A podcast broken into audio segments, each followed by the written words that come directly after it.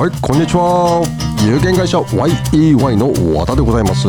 死に方改革研究者および旅のデザイナー。今日は3月21日春分の日です。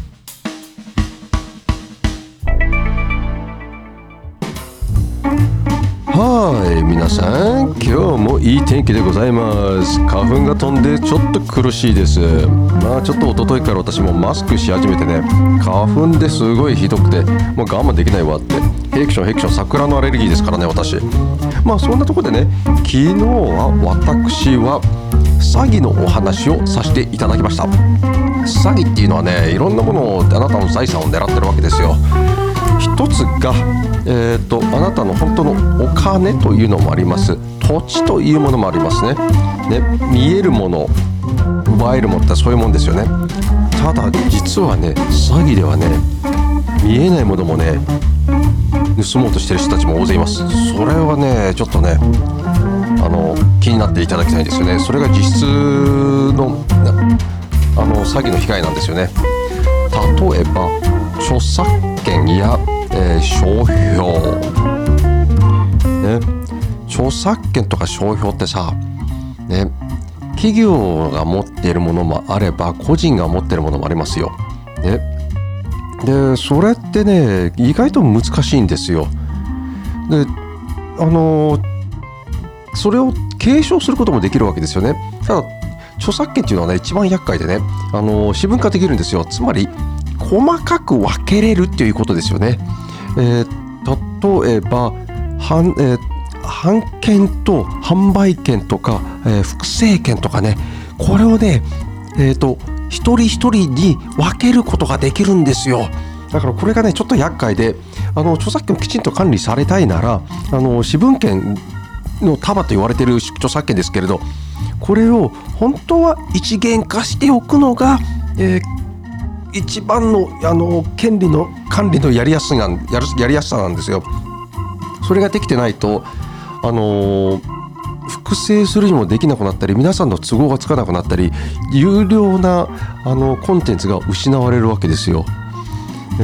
今日本の、えー、コマーシャルで一番困ってるのが誰々が誰々の権利を持って誰々が持ってるとか例えば音楽から何々へと映像から、えー俳優さんが全部いろんなものを持ってるわけですよ。これを例えばアメリカの映画は全部、えー、一つの団体が持ってるか例えばマーベルのね、えー、映画あのアベンジャーズとかもそうですけどあれ自分たちで勝手に作れるわけですよ。作ったスタンリーさんもう亡くなってしまいましたけどこの方が持ってるんではなく権利がマーベルが持ってるわけですよ。だからいろんなもの汗ができるわけですね。まあそんなのを気をつけていただきたいというのは一元化されることがいいということでで、まあ、一元化されるということがいいことで盗まれるということも一元化していることによって盗まれるということもありますそれをちょっと気をつけていただきたいということと